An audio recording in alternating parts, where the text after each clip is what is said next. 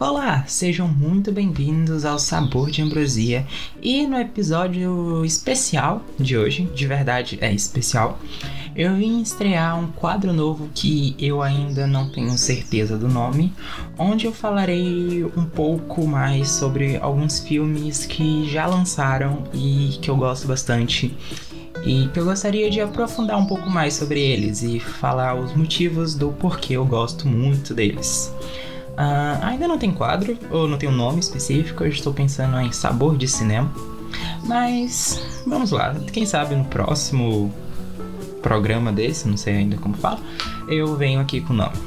Mas, pois bem, o filme que eu escolhi para falar sobre a estreia deste novo quadro é Aves de Rapina, Arlequina e sua Emancipação Fantabulosa, que, para quem não conhece, é um filme que lançou ano passado, em 2020, lá para fevereiro. Foi um dos últimos filmes que eu assisti antes de entrar na pandemia. E é um filme que eu considero incrível e eu já tive até uns alguns debates com meu irmão e tudo mais sobre esse filme talvez ser um novo filme cult que hoje as pessoas já gostam, mas no futuro eles vão apreciar ainda mais. Mas antes de eu dar spoiler do meu roteiro completo que eu escrevi, uh, obviamente, mas assim, vamos com calma. Antes de tudo, é bom lembrar que é o seguinte, por sinal, vamos começar agora. Uh, lembrando uma coisa que é o seguinte. Esse filme não seria possível sem a Margot Robbie, que para quem não conhece, Margot Robbie é a atriz que interpreta a Arlequina nos cinemas. É, muita gente pode conhecer ela por outros filmes, como por exemplo O Lobo de Wall Street ou é, a Itonia, que por sinal é feito pela produtora da Margot Robbie, que também produziu esse filme. Isso é, tem uma importância muito grande, porque graças a Margot Robbie agora estar sentada na cadeira de produção, ela tá meio que na produção, ela faz parte do do povo que comanda tudo isso, é, você vê que ela quis explorar todo o potencial da personagem e trazer consigo nesse filme uma coisa que ainda não tinha sido apresentada até agora, que é uma equipe feminina no universo de super-heróis. Mas antes de entrar no filme, é sempre bom lembrar o contexto que a gente tinha visto a Arlequina antes de Aves de Rapina. They say if you want to tell a story right, you gotta start at the beginning. Pois bem, a primeira vez que a gente viu a Arlequina no cinema, em, pela Margot Robbie e tudo mais, foi no filme Esquadrão Suicida de 2016, dirigido pelo diretor David Ayer. E nesse filme a gente vê uma personagem que como assim, ela vive em um relacionamento abusivo e ela é mostrada como uma pessoa muito submissa ao seu pudinzinho, que no caso é o Coringa do George Leto. E Assim, não é uma boa representação de personagem forte, ela vive em um relacionamento abusivo. Apesar de que, por questões de bastidores e tudo mais, o filme acabou sendo picotado. Então, as cenas que. Foi gravada uma cena onde o Coringa bate na Arlequina e tudo mais, mas acabou não indo pro cinema. Mas existe um corte que não é bem do diretor, mas é um corte estendido que mostra essa cena. Tem na internet, quem quiser procurar. Mas então, é, não é uma melhor forma de você introduzir uma personagem feminina. E apesar desse problemas na questão de desenvolvimento da personagem, porque ela começa e termina meio que do mesmo jeito, no mesmo relacionamento, graças à personalidade da personagem e muito também da interpretação da Margot Robbie, ela acabou ganhando público. Ela era uma pessoa cheia de energia, uma pessoa que rouba a cena toda vez que aparece. Ela sempre consegue ser o centro das atenções pelo seu estilo, pelo seu jeito, pelo. às vezes ela consegue até ser um pouco chata, mas a gente ainda continua amando a personagem. E um dos, uma das coisas essenciais de Aves de Rapina foi você tirar essa personagem desse relacionamento abusivo e mostrar que ela é muito além do que isso. Ela não pode e não deve ser reduzida a um romance que, infelizmente, acabou sendo mal interpretado por muitas pessoas, principalmente por conta do corte que foi para os cinemas. Mas assim, o filme Aves de Rapina, agora entrando no filme, é legal porque ele começa no momento de catarse da Arlequina, quando o relacionamento dela, com Coringa acabou de vez.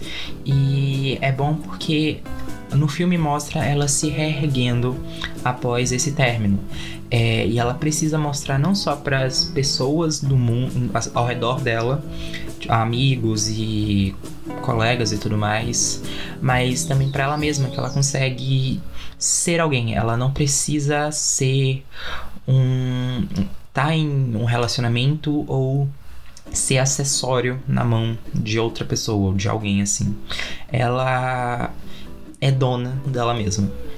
E por conta dessa da personagem acabar sendo o nosso narrador, o nosso ponto de vista da história, é muito divertido porque a gente acaba tendo uma visão meio caótica da história. A história acaba tendo que se desdobrar e se contorcer por completo pra gente conseguir é, entrar na cabeça da personagem por completo.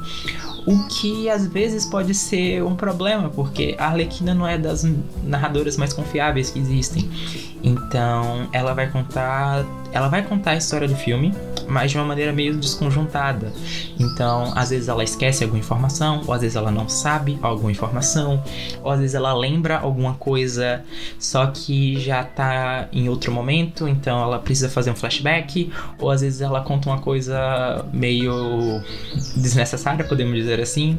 Um grande exemplo disso é logo no início do filme, quando a gente tem aquela abertura animada, quando ela fala que para toda boa história precisa começar do começo. E ela mostra ela no útero. Então, assim, tem essas questões assim, ela não é uma narradora uh, comum. E isso é que dá, na minha opinião, dá um charme especial. Se o filme fosse contado da forma tradicional, com o primeiro, o segundo, o terceiro ato seguindo cronologicamente tudo bonitinho, eu acredito que ele não teria o mesmo impacto que ele teve e por ele não ser um filme muito não ser um blockbuster tradicional, ele entre muitas aspas é um dia comum na vida da personagem. É, eu acho que esse método de método narrativo faz completo sentido. Além do mais, como eu disse, o filme ele não é um blockbuster comum. Ele na verdade é, ele não possui grandes momentos super catastróficos nem nada.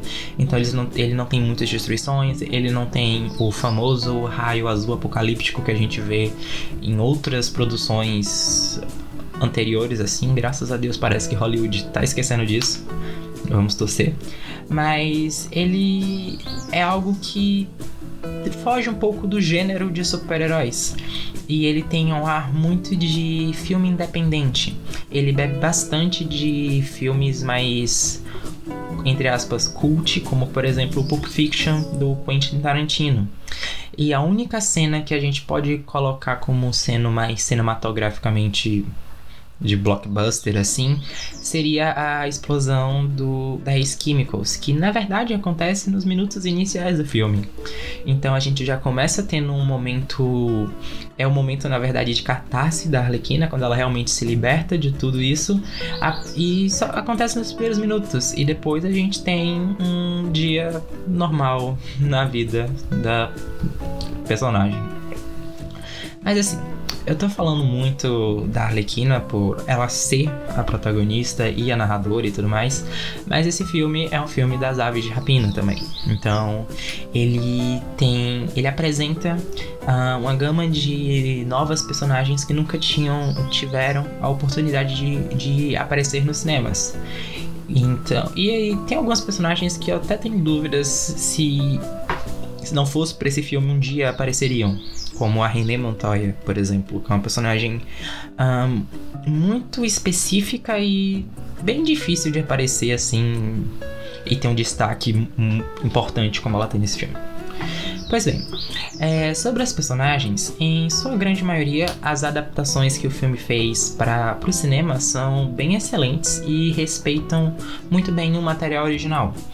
E apesar de uma coisa ou outra, ela acaba trazendo umas dinâmicas muito legais e umas. Uh, ela faz algumas liberdades criativas, ela tem algumas liberdades criativas que enriquecem essas personagens e transformam elas em algo muito legal de ver nas telas.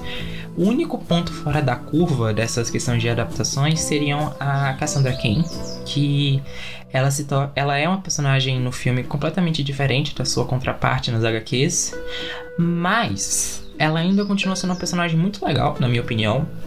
Ela é bem divertida, ela tem um carisma bem legal. Ela e a personagem da Arlequina são, fazem um contraponto bem legal, uma dinâmica muito legal.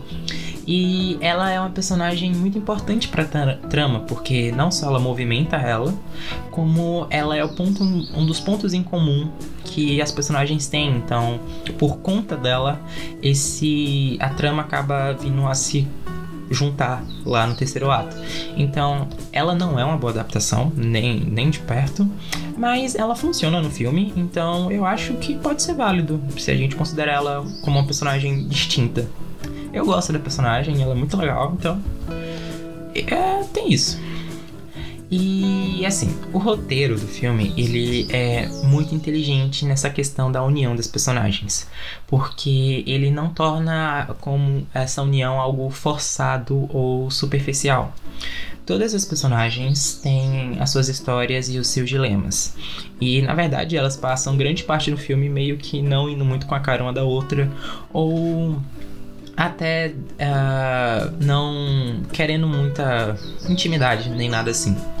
E um dos, o único denominador comum que realmente é, é comum em todas essas histórias é o Roman Sionis, que é o grande vilão do filme, que é um homem bem narcisista e controlador, que tem um desejo muito grande pelo poder, seja esse poder vindo através do dinheiro ou até mesmo pela influência. Ele quer todo mundo na mão dele. Então, essa questão de controle que ele quer ter nas pessoas é muito mais. dá para se ver muito mais na jornada da Canário Negro, porque toda a história dela é muito sobre se conectar, reconectar com a própria voz. E em grande parte do filme, ela é a pessoa mais próxima que tem do Roman, e ela é como se vivesse meio que numa jaula onde ela não pudesse se expressar corretamente e ela fica meio presa em tudo aquilo. Vamos lá. É, não só essa questão da Harley, mas. E não só da Harley como da Canário, mas todas essas personagens acabam tendo um. Tem. Procuras. Elas procuram a emancipação. É, o nome do filme, A Emancipação, não só se encaixa com a Arlequina, mas também com todas as outras personagens. Então a gente tem como, por exemplo, a Helena, que ela vem em um, uma jornada de vingança e ela é muito apegada ao seu passado e tudo mais, e depois de, e depois dela completar isso, ela precisa arrumar um novo rumo da vida. E esse filme mostra essa história e essa trajetória dela. Apesar dela ser a personagem que eu acredito que tem o, men o menor tempo de tela, a história dela é muito bem contada e faz sentido, assim. É muito legal ver a Helena. E a gente também tem, por exemplo, a Dina, a Renee e a Cassandra que tem um desejo muito grande de mudar de vida. Como eu falei no negócio da Canário, ela tem essa questão de reconexão com a voz interior. A Renee tem essa questão de ela tá infeliz com seu trabalho, não se sente muito satisfeita, se, é, tem essa questão do chefe dela e tudo mais, então ela não. Ela quer fazer o bem, mas ela é impedida pelo próprio trabalho. No caso da Cassandra, a gente tem ela em um momento. Ela é uma criança órfã e ela tem, ela pelo que dá para entender no filme, ela fica mudando de vários lares é, abusivos para outros. A gente tem uma cena de conversa entre ela e a Dina, onde a gente vê os pais dela brigando muito, muito feio por causa dela. E ela deseja é, mudar, não ser mais aquilo. E ela vê na Harley um modelo a seguir. Por mais estranho e talvez pouco não muito recomendado que ela seja. É, todas elas têm suas questões, dilemas e tudo mais. E apesar disso, o filme investe muito, muito, muito na ação. Mas também dá esse tempo pra gente conhecer melhor cada uma, o íntimo de cada um. Então ele sabe dosar uh, esses tempos de tela. Então a gente tem várias cenas de ação muito incrivelmente coreografadas, mas a gente tem esse tempo pro drama e para o desenvolvimento das personagens. Pois bem, é, é sempre bom lembrar que esse é o primeiro filme de um grupo feminino é, de super-herói. Filmes de, com protagonistas femininas no gênero de super-herói é algo muito recente, assim. A gente tem alguns exemplos, tipo a Supergirl, a Mulher Gato, Electra e tudo mais. Mas dessa nova leva de Hollywood é bem recente. A gente tem, por exemplo, acho que o que primeiro que deu certo mesmo foi Mulher Maravilha em 2017, aí depois a gente teve Capitã Marvel e tudo mais. E depois disso tudo a gente finalmente tem um grupo completamente feminino agora em Aves de Rapina. E é muito legal porque elas são mulheres plurais e muito carismáticas.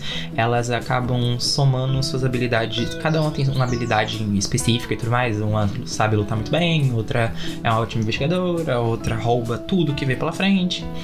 Então ela tem essas somas assim de habilidades e às vezes uma acaba se sobressaindo do, mais do que as outras dependendo da ocasião.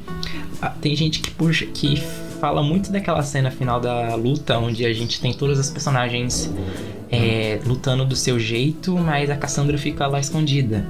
E eu entendo as pessoas não gostarem, principalmente por causa da adaptação, mas é sempre bom lembrar que a personagem, ao contrário de todas as outras, não tem nenhuma. Uh, no filme, pelo menos, ela não sabe lutar, então faz sentido ela estar tá escondida e querer ficar na dela, tentar não morrer tudo mais. Mas também, falando em questões de vários tipos de luta, é muito legal ver os tipo, vários tipos de representação de feminilidade nesse filme. Porque a gente fala filme de super-herói, mas filmes de super-heróis são meio que um pouco de filme de ação. E em muitos casos, a representação de personagens femininas em filmes de super-herói acaba não sendo muito legal.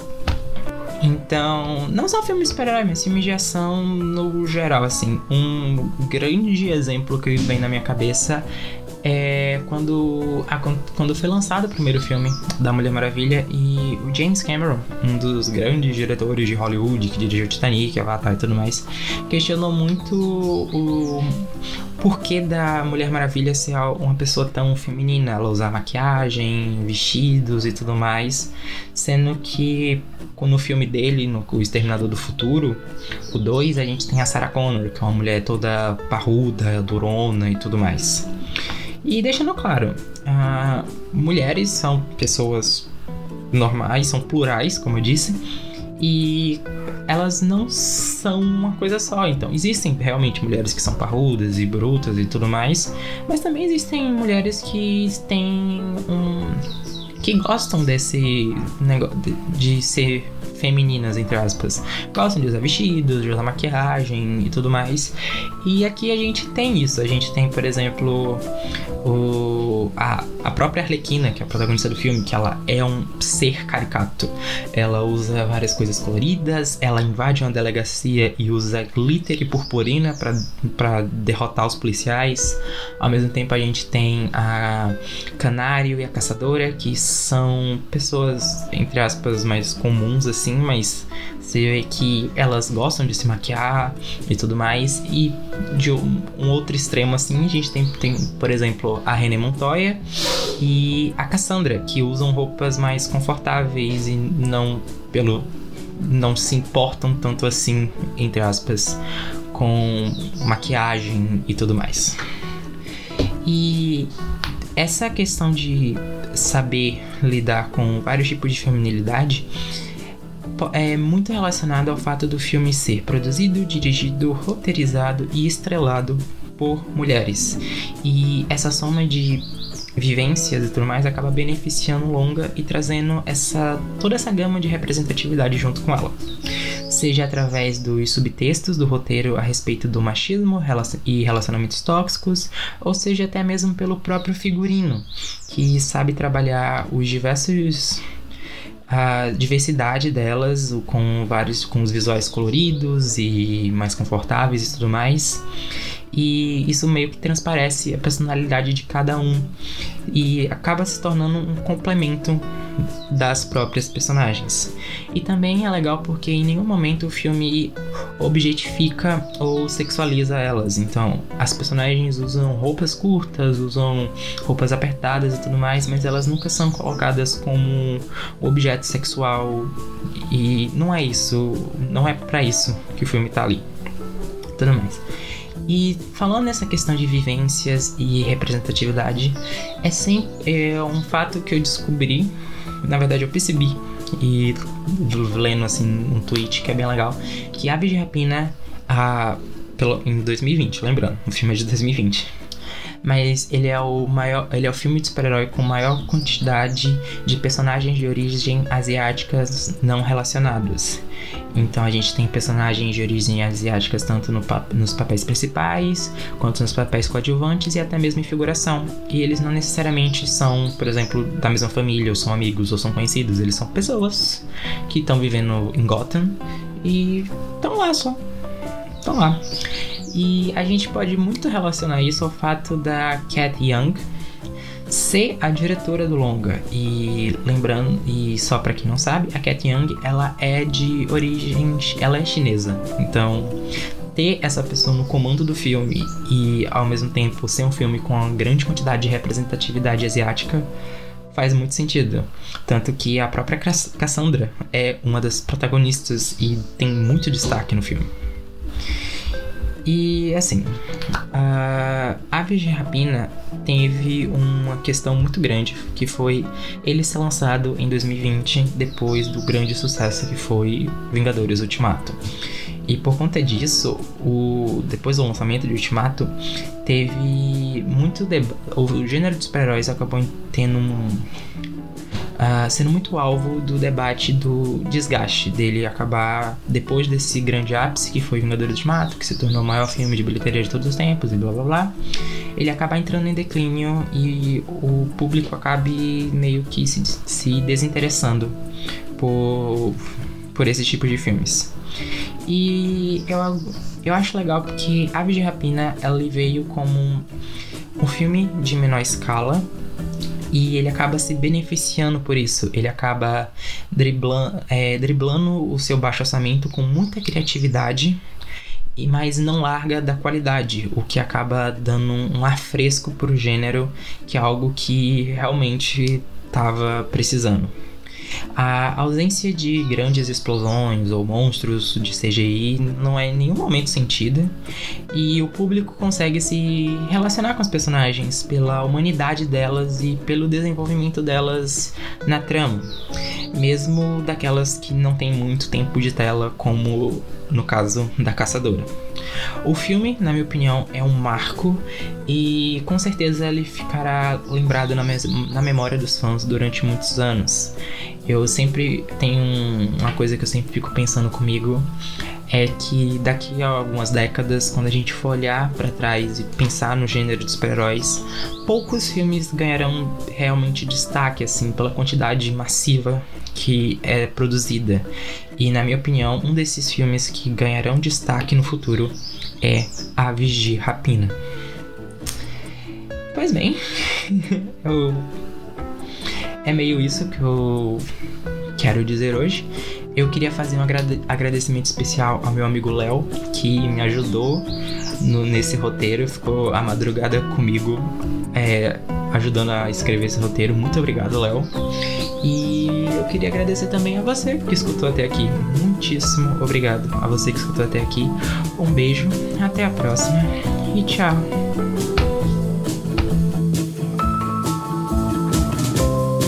Down in Gotham with the birds of prey, where all the bad bitches come out to play with a hit, kick, and a knee in the dick. Come see a movie, it's gonna be sick.